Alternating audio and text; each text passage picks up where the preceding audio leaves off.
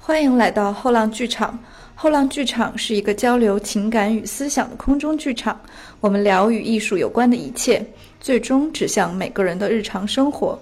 几天前，瑞典文学院宣布了2018及2019年诺贝尔文学奖的获得者奥尔加·托卡尔丘克和彼得·汉德克。2017年，后浪在大陆首次独家引进托卡尔丘克的两部作品《白天的房子》《夜晚的房子》。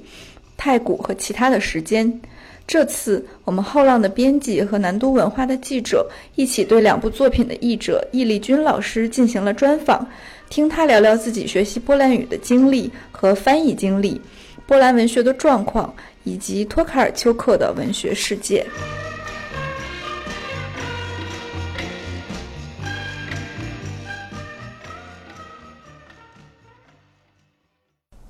最近有跟托卡尔丘克联系过吗？我是二零零九年以后就没跟他联系了。啊、最近二之二零零前九年他到我们家来过，哦，哎，您能讲讲他那一次到您家来拜访是什么样的情形吗？他是二零零八年，二零零二零零八年不是二零零九年，我在波兰见过他一次，我你见过他两次。嗯。二零零八是我们左协请他来的，嗯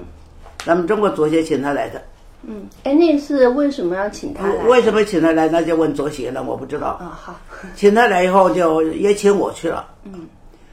就是那个他一个见面会，一个讨论会，后来去了我就叫他也到，请他到我们学校来给我们学生做了个报告，嗯，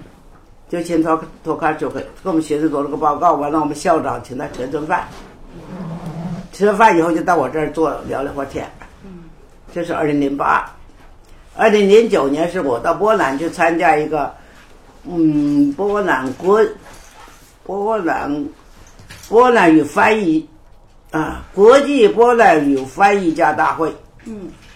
这是二零零九，我去波兰，那会儿碰见他了，他也参加这个会，嗯，我俩好像是偶遇。 是吧？那个时候您已经翻译了他的两本这书了，这两本书已经出来了，哦，他有看到这两本书吗？看见当了，时你们俩有没有讨没论？有他都。有，啊、他都有。嗯，对，你们俩有没有讨论一些关于文学的话题？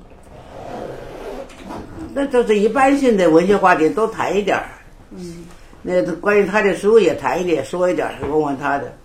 我的理解正确不正确，对不对？哎嗯，这这个都是一边一般聊天儿都免不了的嘛。嗯，嗯，听说他是呃，听说您是把她当做自己的女儿一样看待，因为她比您小。他跟我女儿同年，同年的，哎真是巧 了。他跟我女儿同年，我说起来，嗯对在这儿聊天儿，我说你正好我女儿，那是我的外孙女在那儿了，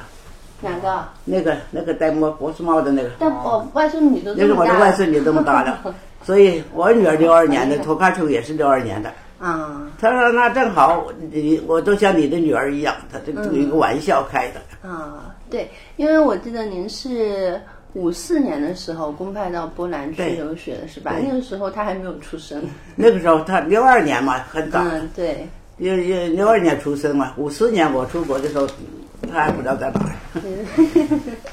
其实这个还挺挺因缘际会的。您现在还记不记得，就是五四年最开始去波兰的时候，嗯，当时那个去留学，在波兰留学是一个什么样的状况呢？就我们当那时候留学是不国派的，嗯是国家派的，派的我们十七个人去波兰，嗯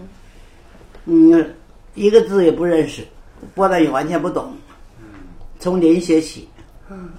开始的时候就是，也上课的时候用俄语，老师用俄语给我们上课，就一个字一个字的教。是是学了一年波兰语，完了就上大学，上大学就跟波兰人一起上波兰语言文学系，上从一年级读起读到五年级毕业。嗯所以那次在波兰是六年，嗯，您最早是在国内是学俄语的是吧，我在国内是嗯武汉大学是学中文的，哦学中文的哦，那用俄语，您第二外语呃第一外语是俄语是吧？第一外语俄语。哦哦，对，所以哎，当时就公派留学是可以选择去哪个国家吗？呃，不能，不能啊。嗯，不能自己派，嗯就是国家派，派你到哪儿就到哪儿，哦，对，不是自己挑的。哦，那那个时候波兰呢，就是当然你可以，他当时是那样的。我们开始就是我在学校念书的时候，快快期末考试了，就是让我们几个人就是不要参加考试了，都上北京，也不知道干什么。哦，我们一共是五个人，上北京，上北京啊。我们说考完试再去行吗？他说不用考试了。我说到了北京，我就告诉我们先去留学，三个月真正学习。这学三个月，三个月以后我就是，呃，他是一大批人去留苏，那是两千多人，到东欧当时叫社会主义国家，一百多人，波兰就十七个，哦，这都是上面配，都是分配的。哦，都是宣布，都是念名单，念名单。我们一百多人在一块儿念名单，谁谁谁到波兰，谁谁谁到捷克，谁谁谁到保加利亚，就这么念。哦， 就直接派过去了。嗯，嗯，就是念到谁就是谁到哪个国家了。那你到波兰去是主要学什么科目呢？我学波兰语言文学，波兰语言文学。哎哦，对，那是是波兰语言文学系呀、啊就是跟他们波兰人一样。嗯，就也学就波兰文学，另外也学欧洲文学。嗯，从古代文学学习。嗯，从霍马，哦，用用波兰语学习是对吧？，从霍马史诗学起，嗯用波兰语学。嗯，那您这个就是语言的功底还打得蛮扎实的，就在那里生活啊了。呃，在波兰干了六年嘛，嗯，那波兰语应该没问题。那时候在外国留学条件艰苦嘛，嗯，挺艰苦的那会儿，嗯你这个学习挺累，嗯，每天晚上都干到两点哇，念书啊。他这一开，特别是后来这上了这个波兰文学系，他一开学就发一个书单，九十多本书，就让你这一年念下来，就作品啊，九十一本我还记得。啊，一个书单，要一本一本的念，念考试就是看跟这个书单考试。老师上课，老师说了，我这个课你们可以不来上，但是我这个定的书单你们得必须读，那还挺严格的，对外国学生也这样严格非。常艰苦。嗯，就学波兰语言文学的，除了您以外还有别人吗？我们一共五个，哦，一共五个人都哎学这个科目。对，都是波兰语言文学。哦，我们一共五个，两个女的，嗯呃，三个男的，嗯三个男生。两后来毕业以后，他们两个上外交部，嗯两个上社会科学院，嗯，我到北外。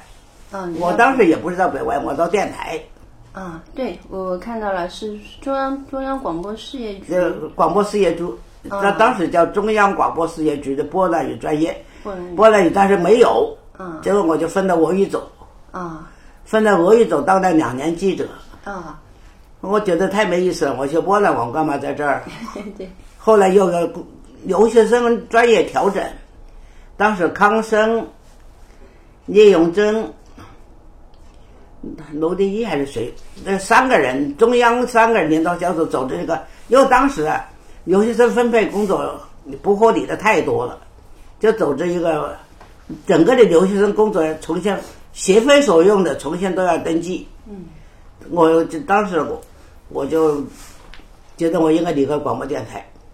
我就到北外了，北外教波兰语。嗯，这个工作还蛮合适这的。个是六二年来的，啊，对，我哎六零年毕业，六二年到北外，嗯到北外我就没动过了。嗯，就一辈子都在教授波兰语，然后对研究波兰文学。对，嗯，哎，您刚回国的时候，国内的波兰语译界是不是完全处于一个荒芜嗯空白的状态？呃，还不是完全空白，因为我到波兰留学的时候，国内办了一个波兰语班，哦，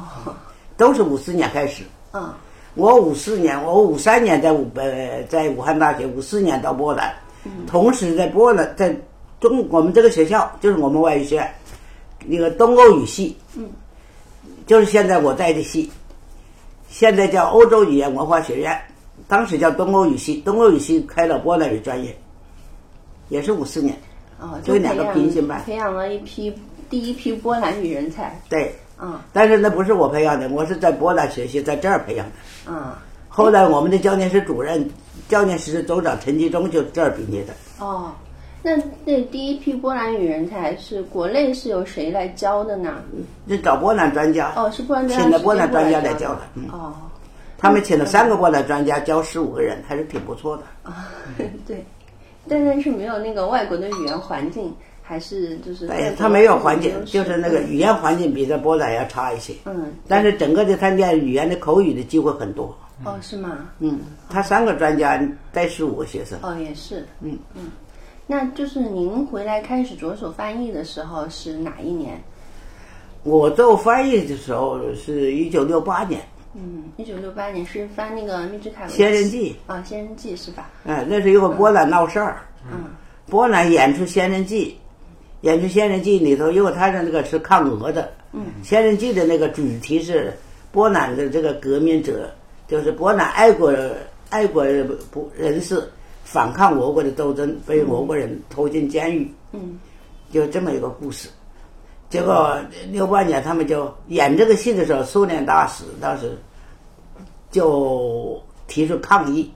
退场，嗯就是苏联驻波兰大使。嗯，后来波波兰政府禁演，就禁演了，就不准演，这个就学生就上街了。嗯哦，学生上街游行就引起这个全波兰的动荡，就是全国罢工罢课，就抗议抗议政府反对演《仙人记》，所以这个事儿闹得很大，嗯， 闹得很大。后来周恩来总理有一次开会，就是在中国反映。周恩来总理，因为这六八年的波兰这个事儿闹得太大，在社会主义阵营里头这么大的事儿从来没闹过，就全国抗议这个人民抗议政府，又是人民政府啊，那是社会主义国家，哦，所以周恩来总理就说，怎么一本书能够引起这个整个社会的动荡？这是是一本什么样的书？翻有人翻出来看看，很好奇，啊 哎，周恩来总理说翻出来看看，后来就找人翻，嗯找人翻。那老一辈的那个那那专家们不懂波兰语，从英文翻啊也不太合适，或者说有没有懂波兰语的？后来正好是我这个当时我的一个跟我住在一个单元的一个同志，他是人民文学出版社出工作的一个编辑，嗯，他说我知道有个人懂波兰语，就是我，嗯，因为我已经到过到北外来教书了。嗯，结果后来他就我就翻了，啊，就推荐您翻译。哎，就推荐我，我就把它翻了，翻了就出了。嗯，哎，这本书是您自己一个人独立完六八年，啊，六八年自己一个人独立完成的翻译是吗？我们两个，还有谁？我老头儿袁汉荣，哦，袁汉荣，您和袁汉荣先生一起翻的，嗯就我就是您的那个所有的译本都是您和哎，您对我们所有一本都是一对是袁汉荣，是吗？ 都是共同意见。嗯对那您是你们俩是怎么分工呢？没有分工啊，都是我翻的，翻的完了他看看，啊、就是那个加工润色一下是嗯，吗？加工啊，这语言上加工啊，他的汉语好，嗯他学物理的，啊，但是跟你是一批他是留学我生我吗？先生是华夏大学物理系毕业的，嗯，他跟你是一批留学生吗？我们是一个跟我们一批同嗯哦时一批的同年出国的，哦，你们是在那个时候认识的，是对 吧？，在波兰认识的吧，啊都，一块儿出国的。嗯，一块一块儿出国，呃就是说我们从一九五四年就在一块儿，啊，就一块儿念书。他是物理系，我文学系。嗯我们两个人宿舍，就是他在前面一个一一一，我们那个时候宿舍就是一个大花园里头一栋一栋的小房子的，波兰那个友谊城，特别好，那特别漂亮。嗯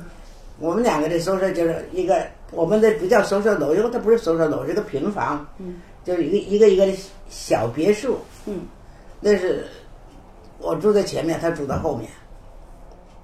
对。然后你们就就这样慢慢的开哎，始就这么恋就爱熟嘛。悉了。哦，好。哎，那那个《仙人记》这本书出版以后，就获得什么反响呢？当时，当时《仙仙人记》的出出版以后，社社科院呢，嗯当时我们中国没有书，《仙人记》出版的时候，真正出版的七六年文化大革命，文化大革命以后才出来，啊、文化大革命还能也出才版出来。哦嗯，因为翻了以后就放着了。哦为什么放着？因为文化大革命。嗯，对，因为文化大革命，所以放着了。放着七六年出来的时候，当时就是被称为是第一只报春的燕子，哦，特别好，呃就是，就是，就是这本书是，呃，叫做写得好，译得好，出得好，对，这是社社科院中国文学研究所所长何其芳说的，何其芳说的。哦，那这个评价很高反应非常强烈。嗯当时，嗯，因为头第一本真正的外国文学经典作品，这是文化大革命后出的第一本，哦，出的第一本就是因为您在文革前就翻好了。我早就翻好了，嗯早就翻好了，但是也早就，也他早就排版了，就是文化大革命不敢拿出来。嗯，所以就从那个《仙人记》之后，您就开始慢慢的就开始投入到这个文学翻译当中。这个我《仙人记》出来以后，我就觉得，呃，反应挺强烈的，我觉得挺有挺有意思。嗯后后来也很很长一段时间也不能做波兰文学翻译，因为这个小国语言在中国就很很难找到这个对出版社，我一般就不找，就都人家找我。嗯后来找到我出这个三部曲，先科委这三部曲，那已经是九十年代了，嗯很晚了。嗯，九十年代，因为我记得八九十年代的时候，反正是人文社组织了一批就是外国文学翻哎译。对，您也有参与到其中吗？那个那个嗯好像没有，嗯，然后您最开始的一些呃短小的一些翻译作品是经常发在啊世，界那个文学胆上都那个很多，啊那个在世界文献上发表的，啊每年都有。每年都有我等那时候一共出了八十年代，从八零年一直一直到八九年都有，哦。所每以那年个都年代就一直是持续都在做这那些每，那每年都在做，那是翻的短篇。当时我一个朋友，嗯他那个编辑后来跟我成了好朋友，嗯就是因为编辑我，编辑我的书，他的年年都找我要，年年找我要稿，你年年给他翻。嗯，对，就是那个您当时是通过什么途径去接触到嗯、呃波兰文学呢？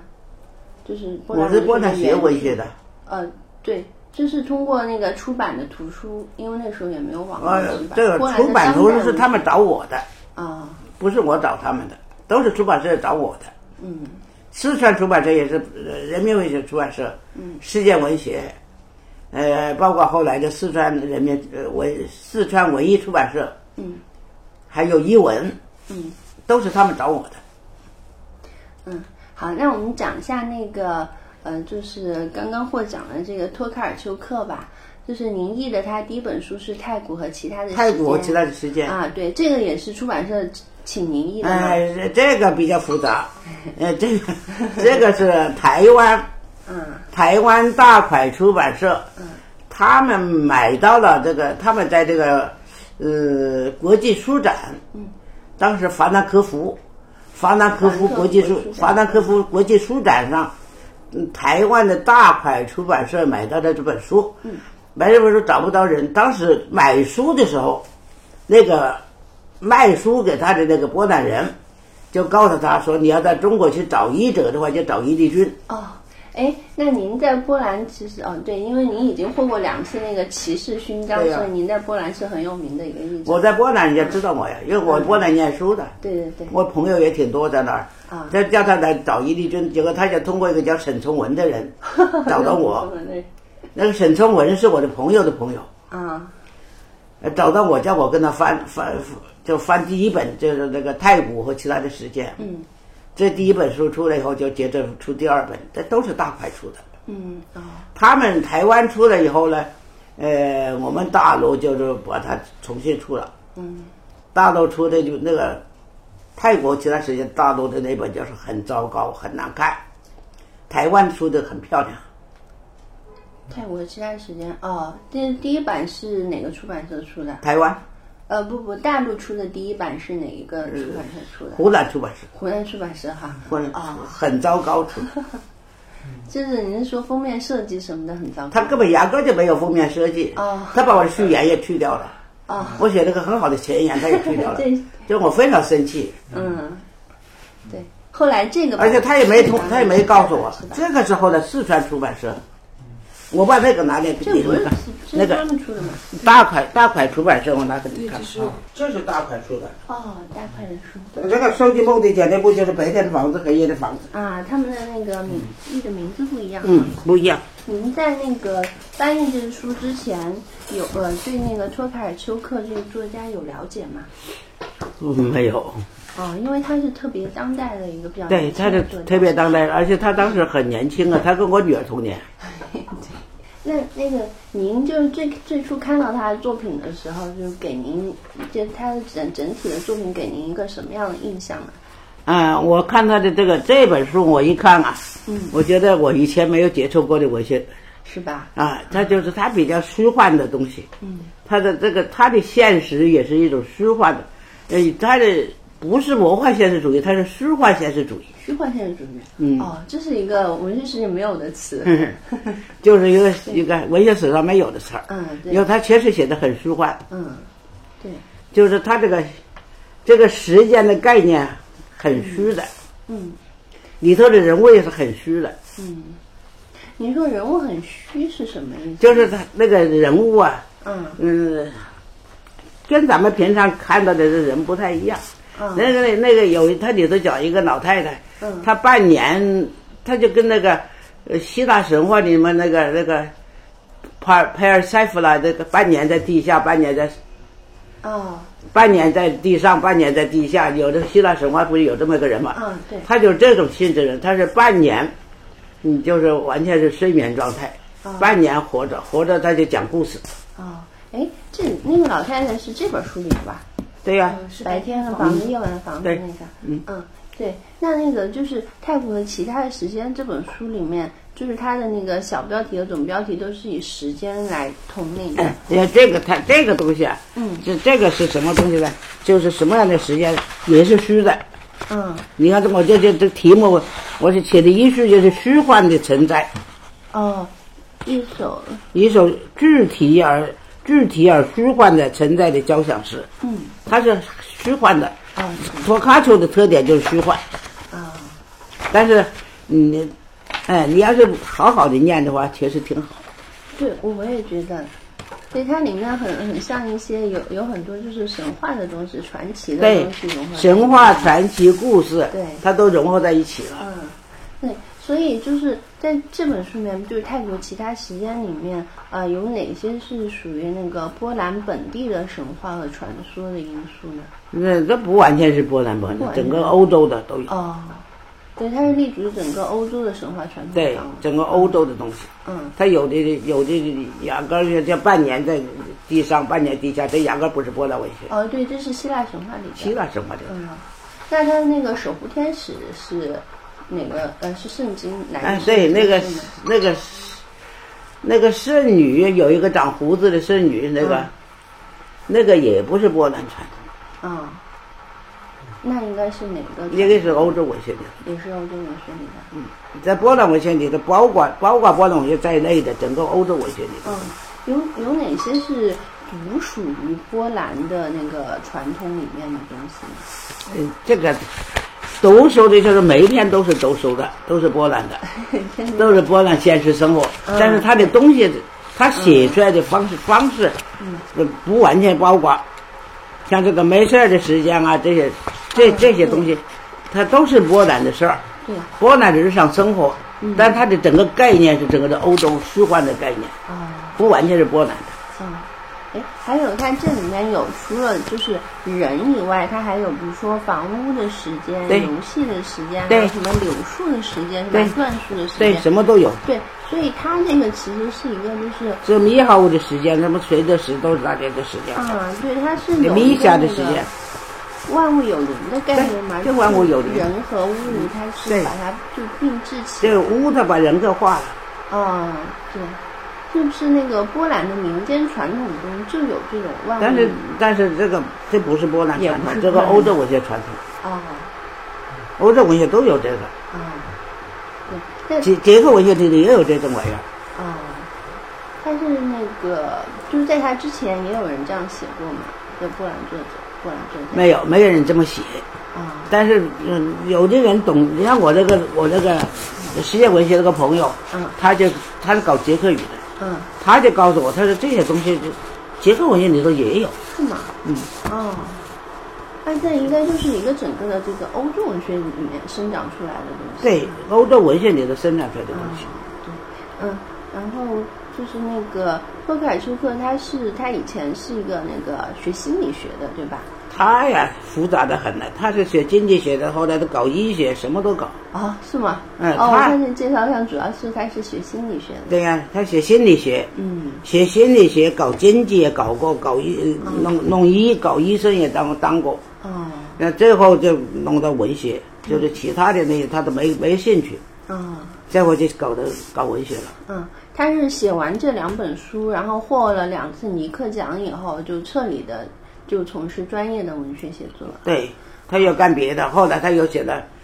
其实他现在最有名的书还不是这两本，是《别孤你比古尼是哪一本啊？就是那个《Flight》是吗》。？对呀、哦，啊，那本书还没有翻译过来，啊，那本书还没有翻译那过来。本书不是马上就要出吗？哦，你们哦，你们已经翻译完了。那那本书是最有名的。哦，然后这个泰国其他的时间在波兰，据说是选入了他们的中学课本那这个这个在波兰特别有名，这个太古，啊。这这是他为什么能够获得就是波兰这的是大不众的喜爱？对，在在波兰不是获获得奖，还不是在波兰的这个呃教科书里头写写他的，嗯写他的片段。嗯，所以他就是这本书为什么能够获得这种如此广泛的影响力？那为因为严肃文学其实一般是很因少为人我接觉触的得，我觉得为什么他在波兰那个收到那么多喜欢？我觉得他是新，啊，他很新哈，他的写作手法很新。嗯一般的以前波兰的现实主义，嗯比方啊，波兰文学，呃，古典文波兰文学是这么分的啊，嗯就是古代文学，古代文学以后就是文艺复兴，嗯文艺复兴的文学，也文艺复兴以后就是呃启蒙时期的文学，嗯启蒙时期文学以后就是呃嗯浪漫主义文学，浪漫主义文学 m i s c a v a g e 这些人，这这也是很大一块儿，波兰浪漫主义很有名，在欧洲。那这 m i s c a v a g e s o f a s k y k r a s i n s k y 这三个大诗人，三巨头在欧洲是很有名的。这是一个，他们过来以后呢，就是现实主义文学，现实主义文学先开为止，嗯先开为止 r a m o n 这些人，嗯嗯，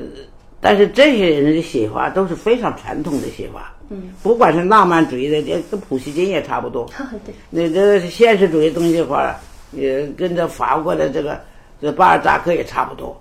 可是这个这个托卡丘这个东西写作方法，在欧洲没有，他出来的时候，整体整个欧洲都还没有这种想法，哎，没有这种写法，嗯就是没有他这种写法，这这种把现实把它虚幻化的这种写法，在欧洲还没有。他要不就是魔幻现实主义，那么那是另外一个概念的东嗯西。对。但是这种现实主义真是没有，就他开辟，他开辟了一种。哦，对，而且他是，我觉得他有一种举重若轻的能力，就是他会把很宏大的历史事实用一种很轻巧的手段对表呀现出来。对呀、嗯，对，这个女作家其实还是就是嗯蛮蛮有才华的，那他挺有才的。是吧？我觉得她没有受过专业的文学训练，但她应哎该，他不是文学，系出来的，对她一开始写作就他完全是自己。嗯。他托卡丘，我觉得他是自学成才的。嗯，哎，您觉得他在这之前有没有受到过就是欧洲文学或波兰文学哪些作嗯家的影响？他读书多，啊读书多，所以他你说他受谁的影响呢？哪个影响都有。啊这他就是读书，他就说他他说我就成天就是读书多，我没别的。啊，是吗？嗯，啊，他估计也是那个读书读的阅读范围也特别也都范围广嗯，也都范围广，东西杂，念的东西杂，你很难说他是哪个派别，真是难说，嗯，他自己都说不清楚。对，因为作家一般都不愿意说自己是哪个派别。对呀、他自己都说不清楚他是哪个派别。嗯，那这本书就是《白天房子，夜晚的房子》，其实它和这个还又不一样了哈。就是这本书，这个泰国其他时间，它好，它好歹还有个一个整体的一个叙事。对，对，但这本书里面好像啊这本书完全没有，嗯，就是碎片化的东西。对，其实我觉得就是波兰的这个这个本书也获尼克奖嘛，我觉得波兰这个文学的那个评价体系是还是蛮开放的。如果当然这开本放书放在中国的话，我觉得在中国是出不了。呃，不对，即便出了，肯定也不会得到那么高的。对呀、在而且在中国出不了，因为他这里头字里行间的东西，有很多东西不是那个时候波兰能接受的。哦，是吗？那当然，啊、但这本书波波兰是个很自由的国家，但社会主义国家的时候就是最自由的。是吗？在社会主义时候，波兰当时这个说的也也就远了，就他是最不受俄国控制的，不受苏联控制的国家，他有自己一套。因为波兰、俄国跟俄国跟波兰从来就是跟我们和日本一样，就是世仇。哦，是吧？ 仇敌，仇敌，所以他就从波兰文学从来就不受我国控制，不仅是浪漫主义、现实主义都不受我国控制，都跟他们不一样。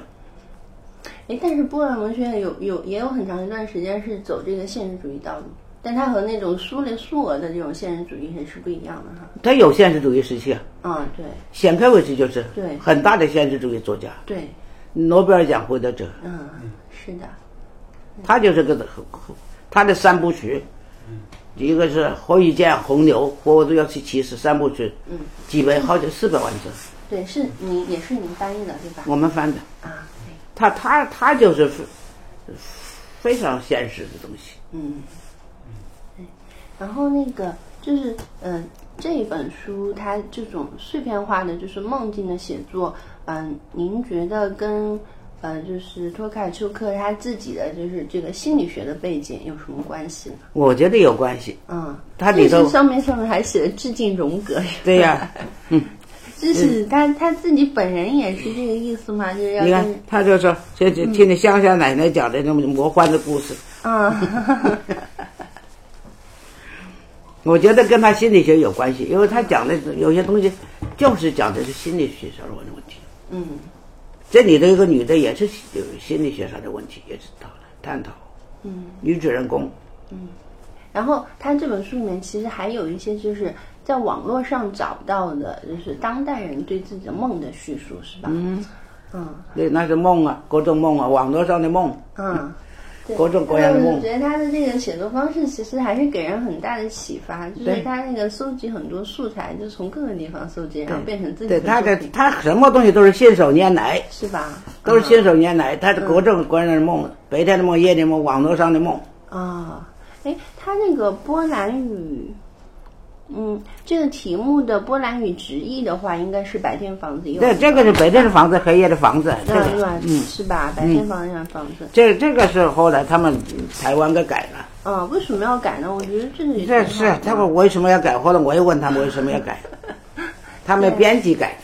嗯，那这个嗯也挺怪的。嗯，嗯，然后就是呃嗯因为他说这个他本来就是讲的各种各样的梦，嗯，那干脆就收集梦吧。嗯这个白天房子、黑夜的房子，白天的房子是现实生活，夜晚的房子是虚幻的。哦是幻想，嗯所以他就讲白天房子、夜晚房子。他这个干脆他就把白天房子不要了，就干脆就要收集梦的剪辑部了，嗯就光讲梦。啊，谁要梦是他的一半儿主题体体现这出个来这了样改的并不是很贴切。啊，对，有道理哈。我跟他们说了，我说这个东西本来这个你你这样改的话不是很贴切的。嗯，因为有一半是现实对吧？哎，他有一半是白天的房子是对现实，嗯对，夜晚的房子。哎，夜晚的房子还是梦。啊，对，所以你就光收集梦，你白天你就不要 了。我跟他们说了，嗯，对，哎这个是编辑应该尊重译者的意见。我对呀觉得嗯，所以这个事情就是要点破它，对，点破它的，他就想为了想点破主题。嗯所以收集梦的简洁部嗯里头有很，确实梦在里头起了很大的作用。嗯，对，我看您为这本书也写了非常长篇的序言，对就是其实您每翻译一部作品都要投入我每一部作品我都有序言，嗯都有序言。嗯，但是后来我们中国出的，就国内出的就，这个是后来四有川的出的吧？都有的，这个有吗？有有有，都这个有序言吗？嗯有有，我我都看了， 嗯啊我还认真研读了一下。啊，这还我是觉那得个序您的言，序言也写的非常对好啊，就是还是能那够个序言。对，就是能够能够就是让对读者很精准的能把对，这读者就让大家特点能够嗯引导读者，这个序言的作用就引导读者从哪个方面来看这本书，嗯是的，就起呃这么个作用。对，还有一个就是知识背景的补充，因为对我觉，得这个个嗯知识背景、历史背景对对对讲讲清楚。对，因为波兰文学是个小国语言嘛，嗯，您在就是从波兰语翻译的时候，就是它的那个波兰语原文有的语言有什么特点呢？语言啊呐、嗯，对，它的它的这个小说语言的特点他的语言，他的语言很流畅的，很流畅哈，嗯，它会有那特别种嗯他的语言，你看我这翻的也是大白话，很平直，还是很挺清很唱的，我觉得很平直，很流畅的，很清新的这种语言。嗯，它不是我那是种尽量保持他的语，我翻的时候就尽量保持他的语言风格。嗯嗯，它不是那种有很多长句，然后很繁复，他没有那种长句子，另外没有那种嗯咬文嚼字的事儿，他也没有那种没有，他没有这个。哦他这个人也是平易近人的很，啊。说话都是大白话。是吧？嗯嗯，但但但他那个形象看起来还挺古灵精怪的，就觉得他这个人性格也许也挺对，一看那个人的话，跟这书写书的这个这个，我觉得很像，啊是吗？就很洒脱这个人，洒脱，嗯嗯，很洒脱，很平直，这么个人很好接触，嗯就不像个不摆架子，嗯一点架子都没有。嗯。您以前写过一本专著，是讲那个战后战后文学史，史，战后波兰文学，对，对，战后波兰文学，对就是那我也嗯提到他了，也提到他了，是吧？那他是属于这个战后波兰文学的哪个阶段？当代派。当代派，嗯啊，那您能给我给我讲一下，就是战后波兰文学它整个分成哪几个阶段吗？战战战后的波兰文学，就是刚解放的时候，就是波兰刚解放的时候，那是恢复时期的，那个文学是现实主义。后来的就分化了，国政主义都出来了。就波兰是比较自由的一个国家，它是思想界呀比较活跃，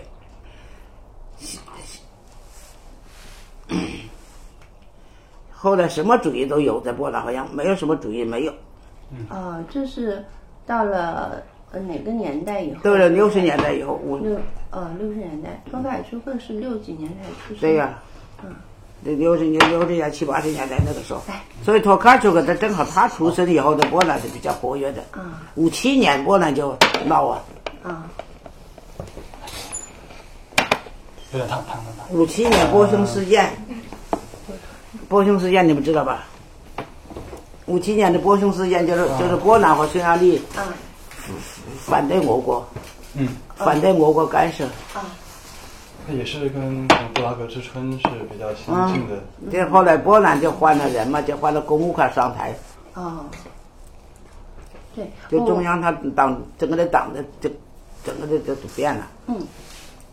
我看见您在这个序言里面说，就是波兰战后有一种文学，就是要这波兰文学就是刚开始的时候是就是这种现实主义的文学，嗯，就是写的波兰的怎么受战争的这个，就是战争的痕迹吧，就描写战争破坏，哦，就跟就我波兰人民在斗争中的这个那种反抗，嗯波兰讲的英勇的故英雄的故事，嗯就讲的那个跟我们的抗战以后的文学差不多，嗯，那大家都是一样的，后来他就越来越不一样了。嗯越来越跟我们不一样，就是他反映现实，但是他就开始揭露文学，就开始揭露波兰社会主义社会的阴暗面。哦，他们还能这样哎啊，就就干这个，他的文学就干这个，啊这个是他们叫做亲善文学。哦亲善文学就是亲善斯大林，亲善斯大林主义，因为波兰战后是，呃，波兰是苏联解放的，战后是受苏联统治的，整个的东欧社会主义国家就是斯大林搞出来的，都受斯大林统治。嗯，后来五七年他们就开始波兰就开始闹，就出了波匈事件。匈牙利不是后来打仗嘛，还死人了嘛？嗯，波兰没有，波兰没有发生战争，但是，呃，当时这个就是团结工会就起来了，就是人民反对政府，嗯，人民反对政府，就但是波兰政府比较开明，没有镇压，哦，那还挺好的，哎，波兰政府是没有，他是没有镇压，匈牙利镇压了，镇压后来就流血事件就出现了。对。然后所以就是托卡尔丘克他们这一代，说到他这一代人的出现，他生活的这个这个时候，已经不是苏联统治的时期了，啊 所以他就比较自由了。他写的东西，嗯，他他给他听的的故事，也就他奶奶告诉他的，然后在家里有个喜欢讲故事的奶奶，哎， 啊，也他奶奶告诉他的故事，嗯，就是说这个不是真奶奶还是假奶奶，那难说，反正他是听大人讲的，嗯，是是是听大人讲的，一点点的讲，一点点的讲的，嗯。也好多东西不是他亲身经历的，对，所以那个清算文学之后就出现了这种啊，清算文学以后就是国政派、流派都出来各了，种流派都有了。嗯，就像他他这这种流派都就都出来一，那什么某某块现实主义啊，什么嗯科幻文学啊， 啊，都有了。都有啊。对，哎，那那个当代的这个波兰文坛，他们现在是一个什么状那态？当代当代派里头还还有些现实主义的作家，你还有像写石板的这些人嗯，就是很很现实主义的作家也有。嗯，这也当代派里头是就是这个年代的人，也就是一九五六年登上文坛的这一这一批，嗯，叫当代派。啊，那这个这一派里头有有分成各种各样的派，嗯，就是，呃，有的是唯美主义，也有的是暴露文学，也也也有的是那种，但是已经没有唱赞歌的文学了。嗯波兰文学里头没有对社会主义唱赞歌的，它跟捷克文学不一样。嗯。那就是像那个嗯米沃什和西莫斯卡，其实也是得过诺贝尔奖。您也您也译过那个米沃什的诗是吗？对，我就是译您过。是最早把它译介到中文，呃，中文这的这这第一个介绍米沃什到中国来的就是我，啊、就是在世世界文学上发表的，嗯，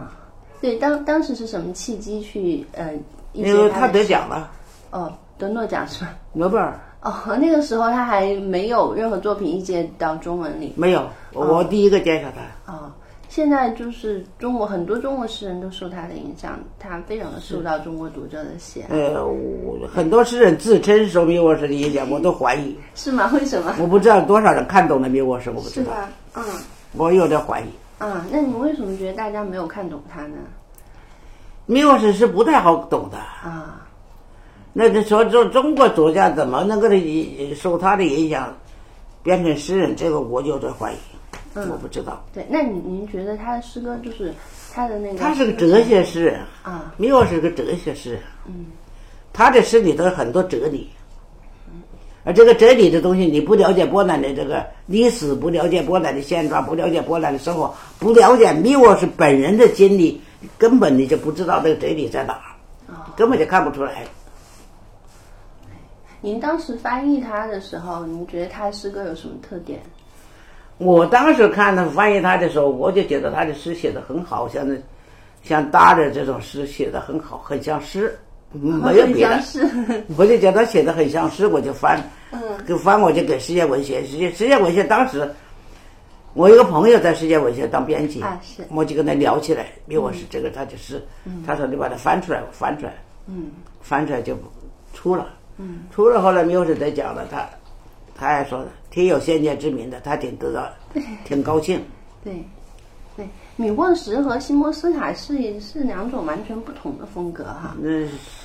谢波斯卡啊他他是一种娱乐，他把诗，他把写作当做一种娱乐，当做一种趣味儿。嗯，他叫写作之乐。嗯，你说他这，我觉得圣波斯卡这东西啊，呃，既不好懂，也也很空洞，嗯啊，很空洞。很空洞啊，为什么这样讲呢？嗯，他没有多少很深刻的内容的圣波斯卡，哦，啊他就是娱乐，就玩儿诗，他是玩诗哈，嗯，但他那个语言特别好，语言好，嗯语言特别好，嗯， 他玩得起诗来。玩起来，对，嗯他真是玩诗，他跟米沃是不一样，米沃是可真是哲学，哦，米他沃什这要更厚重很多，是吧他是比他厚重多了。啊，嗯，但是席莫斯卡在波兰是不是一个家喻户晓的这样一个？是是吗大？家都有人喜欢是莫斯卡，有人喜欢米沃什，啊，大家不一样，这看个人兴趣爱好。席莫斯卡，席莫斯卡之前的诗集在中国也是非常非常受欢迎。在在中国很受欢迎，对，但是但好像也是从英文译的，没有从波兰语译。对呀、您您您和您的那个同才们，为什么没有人去译席莫斯卡这么重要的女诗人呢？我我为什么没有以他的诗啊？我觉得他的诗我看不懂，啊、啊，不会吧？照理说他的诗，我感觉字面意思还是蛮好懂的。 这是啊，他这我觉得他要我看得懂，我就觉得他太频繁了。啊，这你到到底看不看但得实际上是我没看懂，哦， 是吗？嗯所以我没遇过他的诗。嗯，对，那个我看你们在这个序言里面也说，就是西莫斯卡和那个托卡尔丘克他们有一个共同的特点，就是他们能从那个能把那个发现平凡生活的不凡之处。对，是他就是在发掘这个平凡生活中的不凡之处，嗯这是是呃，小说里头能够看得出来，啊，小说里头很多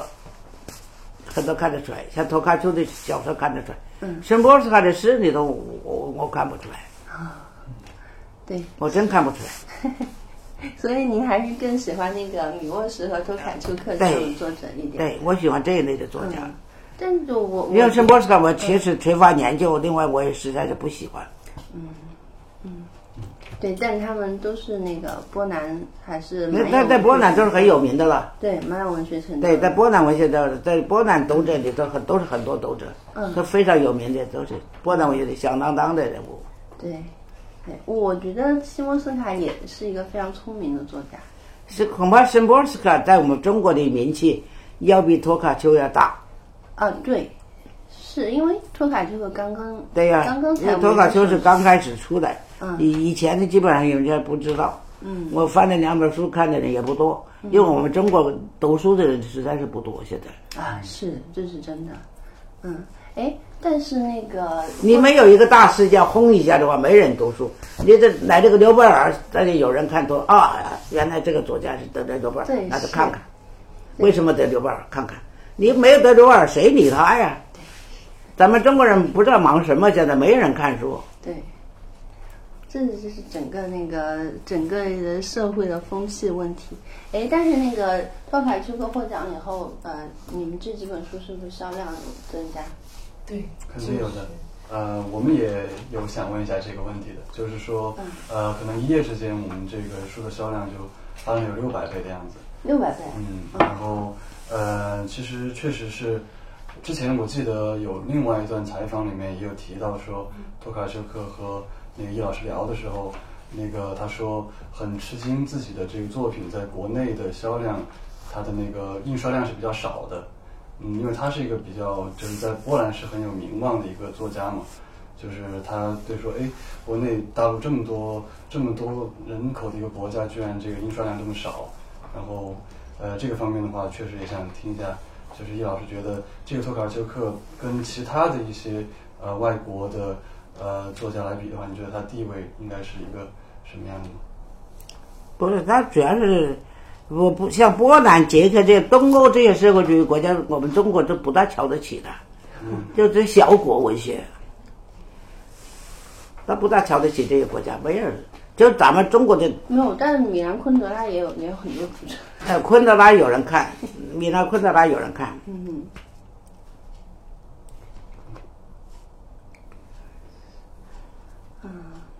就是现在的这个大陆的读者阅读的现状，可能确实是现在波兰还没有一个人跟昆德拉也在中国这么有名的，没有就没有。还有舒尔兹，舒尔兹反正舒尔兹反正也有一些东西，就是肉桂色铺子的其他故事啊什么这个昆德拉倒是，嗯那之所以那么有名，只有他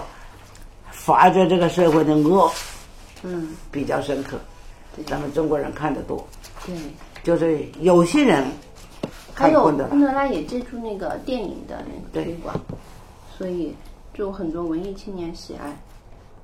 对，那现在国内整体的这个波兰文学的译介情况怎么样呢？就是我们包括您也培养了很多波兰语的学生，嗯，没人翻译。为什么没有人翻译没呢人搞嗯，呃，我现在培我培养的最好的学生，就是最有资格翻译的学生，当官儿，哦，当官儿都忙不过来了。天，现在当我们学当的欧洲语言文化学院的院长，哦他是最有才能的。嗯啊他现在这种东西，他根本就不翻。啊，其他的学生也没有。其他的嗯其他的您是教文学的呀，你这教没文学没没有教，没有学文学的。我们现在我们北外是学学语言的，啊，没有开语言、文学经济、政治，啊没有文学。啊，我已经多年不，我教的就是那个赵刚，就是现在的我们主任，他是学文学出来的，啊就他那个班，啊我已经多少年了不上课了，啊！那国内有其他学校教波兰文学吗？像我们哎，现在我知道，呃，更天津有教波兰语的，嗯呃，四川有教波兰语的，嗯嗯，四川成都、嗯天津、肇庆、广外，嗯，哎，那还可以啊，还那有个两我个学校我都教波兰语的很多，但教波兰文学的没有，啊？为什么？那都是我们学校的毕业生。我们学校的毕业生只能教语言的，不会教文学。嗯，但是就没有就对文学方面感兴趣，自己去研究的但人。他没有这样的人啊。嗯，可能也是因为文学这一块儿就但我我当时教他们的时候，那已经很很远的时间了，嗯我已经多少年不上课了。对。但您不也写过专著吗？像我写过这样专辑，他们都更不看。呃不看啊？那你写办专著，你你那你我得我看课 啊。哎他们我不知道他们看不看，反正对他们没有影响。这个还嗯，其实蛮遗憾的。啊、就是我我我写过两本的，一本波兰文学，一本波兰战后文学史。啊，对，嗯，我觉得他们要看的话，也就是看看里头的谁写过什么，谁是怎么回事儿，但他们自己去研究。我想，就我发现一个，就是有才能的，就是赵刚现在当官儿，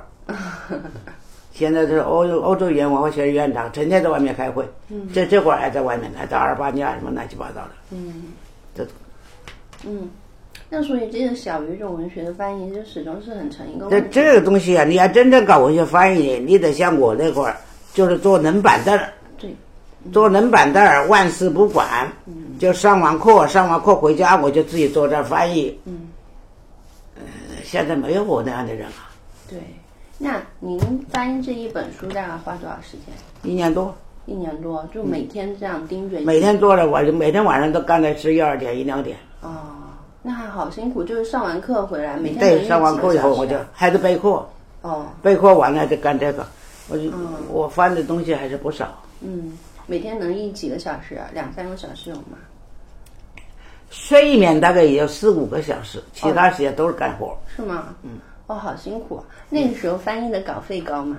嗯，非常低。啊，有多少啊？要是因为稿费的话，那基本上可以不干。那那肯定，就是就是，我觉得大家不愿意做这种文学翻译的原因，就是因为它的对那呀、个稿费太低啊。对回报太少，对呀但是你付出的有很多。对呀、就是稿费很低的。嗯那是人民文学出版社一千是多少钱？现在我都忘了，反正我跟跟他们翻了一大堆，大概就给了一共是一万多块钱吧。哦，还是可以的。那是多少年前了？嗯，好多年前了，那还是给的比较高的，嗯那现在都没那么高。现在更低了。不，现在就是小语种这个吧，大概签字也就一百一百多那样。啊但是您那个是好几年、好十几年前了嘛？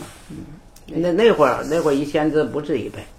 那会儿多少？不止不止还不止啊？嗯。哦，那因为您是著名的翻译家，所不以止，那时候那时候不止。那所所以现在译但者是的是多少译现者的在我也待遇依然很 现在差 多少我也忘了，现在也没人干，对现在你干出来也没人看，挺啊泄气的现在。对是的。嗯，好多都是以前我去采访那个范维信老师，他不是译葡萄牙语的嘛？啊，他也是译了很多很多作品，就是也是就是坐冷板凳，每天下班了对呀搬个小板凳，坐对呀、在一就嗯个自院子己里弄。自己在那儿干，对你干完了出出完了，你爱看不看，就这种。对，就是因为葡萄牙语也有一些作家就很小众嘛，对，嗯他到也最是后也也是这对葡萄牙文学也没多少人知道。对，没有多少人知道，也就是总共一个获诺奖的，然后对其他的都淹没不闻，然后现在就也是不嗯这种再小语种，哎呀，咱们英语、嗯英语文学、俄国文学有人看，对英语文学、法国文学也有人看，法国文学有人看，有人看大的大大语种的大语种的法国文学、德国文学已经差点儿。德国国文学已经差一点了但是多少还有还有有人看看。看，嗯，今年不是有一个那这个个这种小语种基本上看的人就非常少。对，但但波兰语其实还真是挺出作家的，挺出波兰文学是挺好的，嗯我觉得波兰文学是非常好的文学。是吧？哎，您您觉得那个波兰文学它总体上就是在那个欧洲文学里面，它会有什么比较不同的特征？它的特征就是反映它的民民族命运，嗯这个反映的很好。嗯就是整个的就波兰民族的命运都可以在文学里头反映出来。嗯，这个比俄国文学还深刻。嗯，托尔斯泰他没有反映整个俄罗斯的命运，他是反映老百姓的命运，啊，对，反映老百姓的穷人生活。嗯但他这个讲一个民族的命运，这个很厉害。嗯，但是没有人懂啊。呃，就今年那个得诺奖的时候，其实是两个同时颁发的，就因为去年一八年的时候，因为一些其他的原因，它是没发，然后今年是同时就是发了一个两布克奖，对对对一个布克奖，一个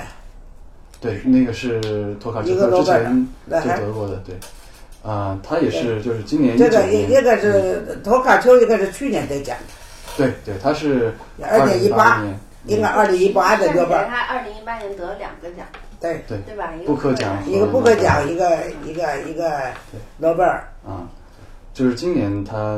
跟他一起得奖的有一个叫做这个奥地利的汉德克，对，奥地利的吧，对对对，他也是德语文学，对，嗯，他们俩其实有一些地方还有一些相似，就是呃，都是那个在政治上面有一些争议。之前不是写雅各书那个托卡丘克也是跟那个就是波兰的一些民族主义者之间有一些就是，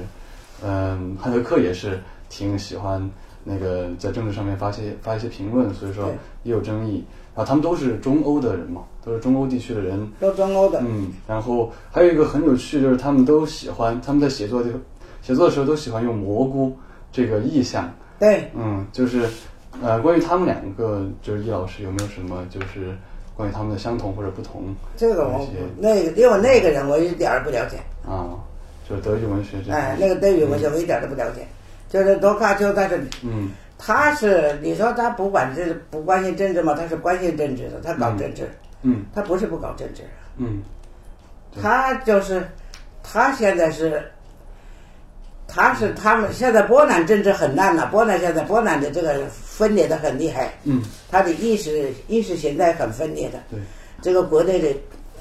托卡丘是支持那一派，嗯现在不是当选派，嗯，对对对，我看《纽约时报》当时报那个诺贝尔文学奖也是说，这个得奖它其实反映出来波兰好像现在变成两个国家，就是有些人特别欢欣鼓舞，有些人对特别愤怒什么的。对嗯他支持的不是当选派，嗯，然后关于这政治这方面，其实现在西方也有关于政治正确这些讨论，就是有说她这个女性身份在这个多德诺奖这方面，她有一些就是评论，包括就是因为她在中国作品也是由您翻译，就是有这个女性的这个视角在里边儿，就您觉得说在这个作品里边儿，她是不是女性这东西是一个很重要的因素吗？嗯我觉得没有，不是因为女性的作家女，她不是从女性视角来去认识世界的，嗯她真就是不是。我觉得托卡丘的从这两本书里头看看不出来，他这个、嗯。甚至看不出来这个作家是男人还是女人。对对对对对，我也有这个感觉，就是在太古里面，它其实对呀不只是男性和女性，它还有更多的，包括物品，包括对游戏，呀就是有一种就是万物平等的感觉，不只这是国男主性观的平时等间呢，这不是男性女性的问题。啊你就这那北京的房子，那那那那也不是从女性的视角来看里头的人物啊。嗯你要要说的话，说说说，有人要是简单化说，说他从个老太太的角度视角来看，那不是笑话吗？了解了解。呃，还有就是关于这个国内有一些对他的报道，就还是会用这个魔幻现实主义的这个标签，就是呃，之前对于中国的读者来说的话，比较熟悉的就是一个是马尔克斯，对呀、一个是莫言，对呀他们都被打上这个标签了。但其实，您觉得对于托卡尔丘克来说，我这个、我觉，得他完全不是魔幻现实主义，不是嗯跟他们不一样，他跟我们那个典型的魔幻现实主义根本就不是一样。嗯他的这个他是现实，他是比较虚幻的现实主义。嗯，了解。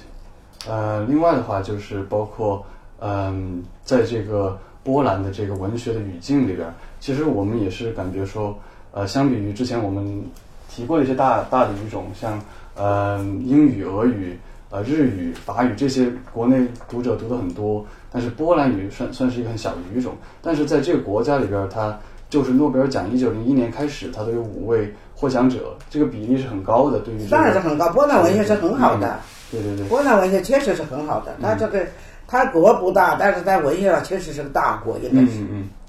嗯，嗯它已经五个刘贝尔了，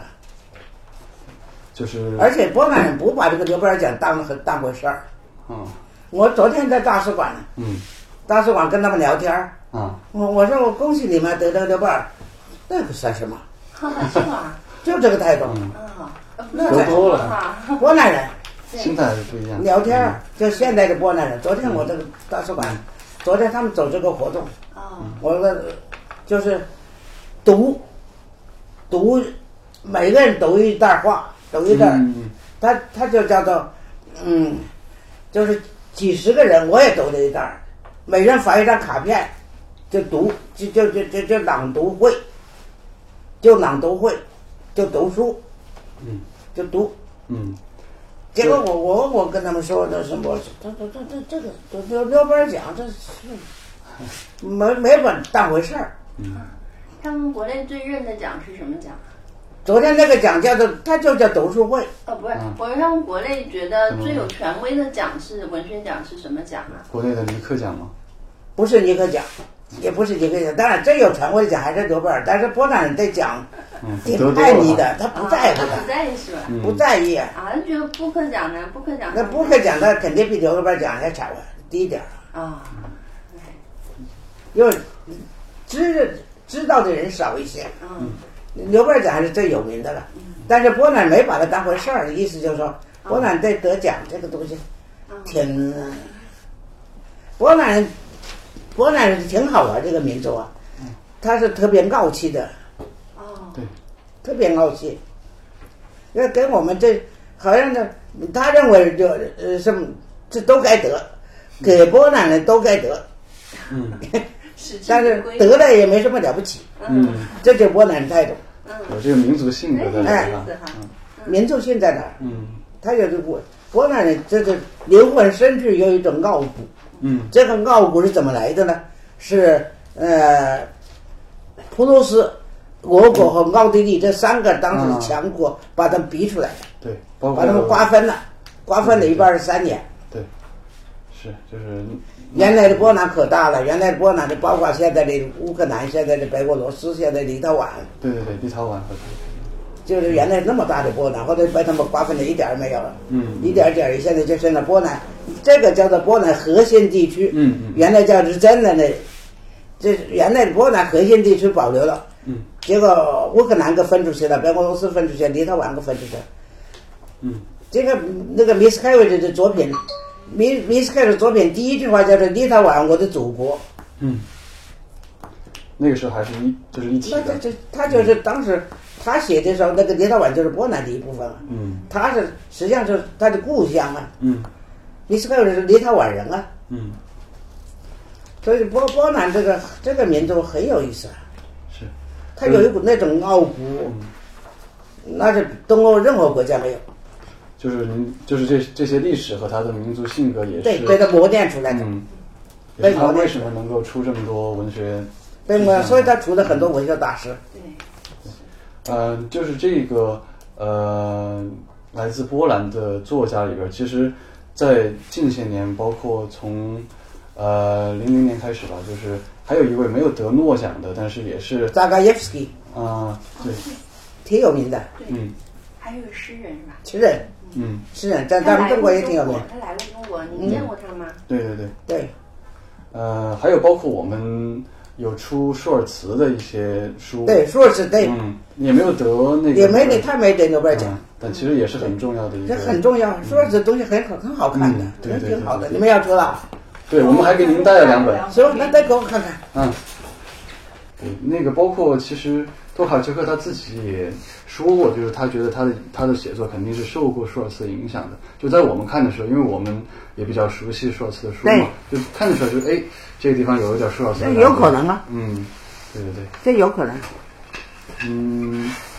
然后最后的话就是想问一下，呃，关于这个，您之前也提到过这个碎片化写作的一个特征，就是他的书相比很多可能诺贝尔文学奖那种什么呃很厚重的，然后线性写作的那种，它是呃分了，比方说八十四个碎片，然后你每读一个篇章其实都不会花很长时间，然后他的语言也比较平实，就是。好像跟跟现现如今这种比较碎片化的阅读习惯也比较能够那个符合比较实话，对对对，比较您实觉得话就。是这个写作和这个阅读的关系是是是怎么样的？就是在现在来看的话，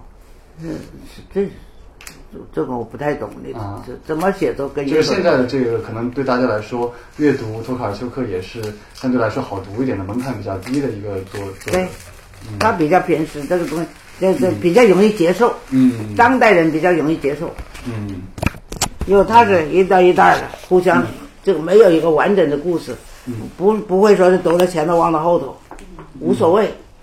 还有就是细竹之前有提，就是《白天房子夜晚房子》里边有那个柏拉图的一些理念说，啊，对，就这方是面我看到他有写，就是借一个人的口说，就写那个柏拉图的理念说嘛，其实就是在他的那个最新的那个就是《云游》那本书里，他他也提到了，他提到那个肖邦在啊十月份把自己的心脏遗体给永续的保存下来，就是我觉得在他书里好像有一个对那个永恒的那个东西的一个意向，就是能请你简单的讲一下。那这个这个是波波兰，这是波兰的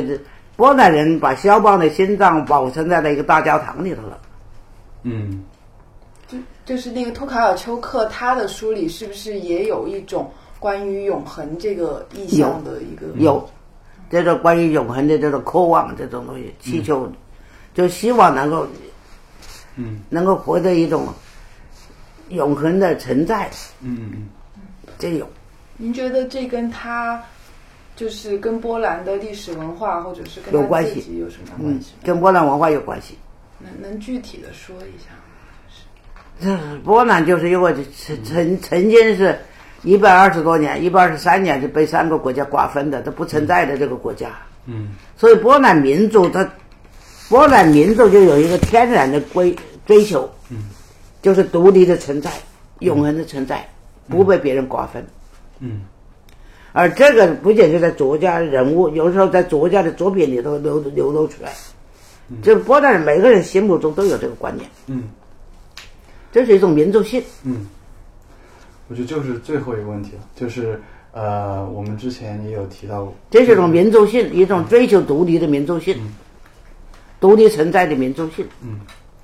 就是我们之前在那个太古那篇您写的序言里边嗯有看到，我觉得很有意思，就是您说呃，就托卡尔丘克和之前的一些呃波兰的作家是可以分开来看的，就是对他来说，他处理历史的方式是不一样的，他更轻松一点，对没有那么没有那么厚，对他啊不是、他处理他看待历史的嗯视觉比以前的嗯要轻松。对对对以前是叫什么呢？叫做披着上纱的对对对对对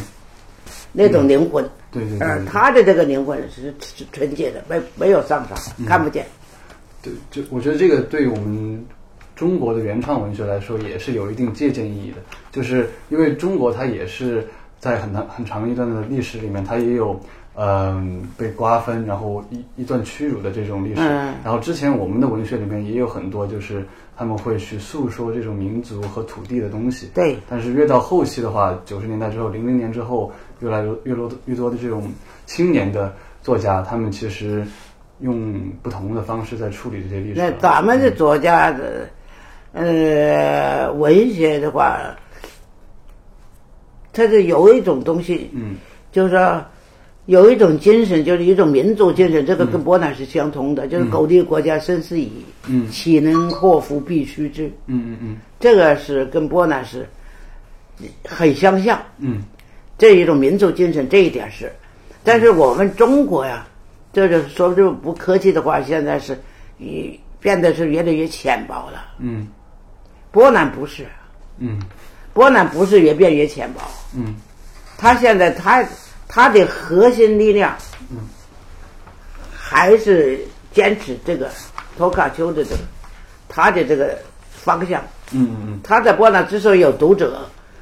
就是因为他坚持这个方向受到了赞扬，嗯嗯所以他在波兰有读者。波兰不，现在我们玩文学的人太多了，嗯包括咱们莫言都在那儿玩文学。嗯莫言也是诺贝尔奖啊，嗯他玩文学，我那得挖什么玩意儿这是？嗯。我之前看到您把莫言和托卡丘克比，你还是觉得还是差差不少啊。他我觉得不是差一个重量级，十个重量级都不止。嗯，我不喜欢莫言，理解，我也不是太喜欢。因为我我不喜欢他写的东西。嗯你看托卡丘的东西我喜欢，嗯，我喜欢看。我觉得叶老师还是挺爱憎分明的，就是包括那个哪些作者不太喜欢都不啊易哈、啊对，您您不意，您不喜欢的作者是吧？啊，您不喜欢作者，你就不意是不吗？翻那我当然不会译啊！嗯我不喜欢的作者，我绝对不会译。 ，OK，我觉得我们的问题差不多，还是 也占用叶老师很多时间了。嗯。对对对，今哎天辛苦您了。没事儿， Spirit of my silence, I can hear you, but I'm afraid to be near you, and I don't know where to begin, and I don't know where to begin. Somewhere in the desert, there's a forest and an acre before us, but I don't know where to begin. But I don't know where to begin. Again, I lost my strength completely. Oh, be near me, tired old mare, with the wind in your hair.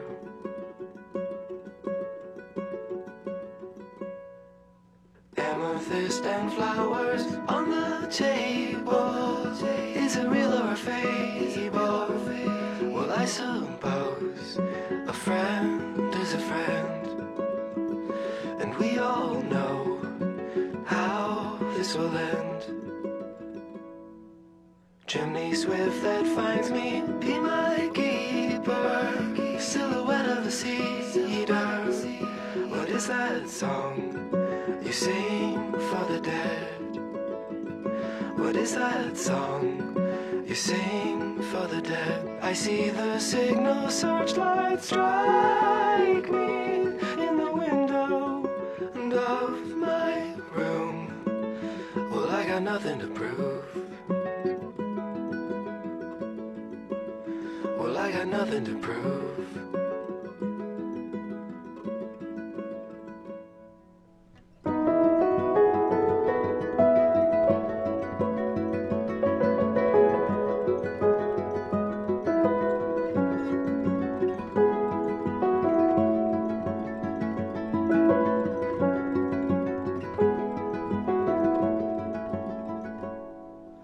I forgive you, mother. I can hear you, and I long to be near you. But every road leads to an end. Yes, every road leads to an end. Your apparition passes through me in the willows and five red hens. You'll never see us again. You'll never see us again.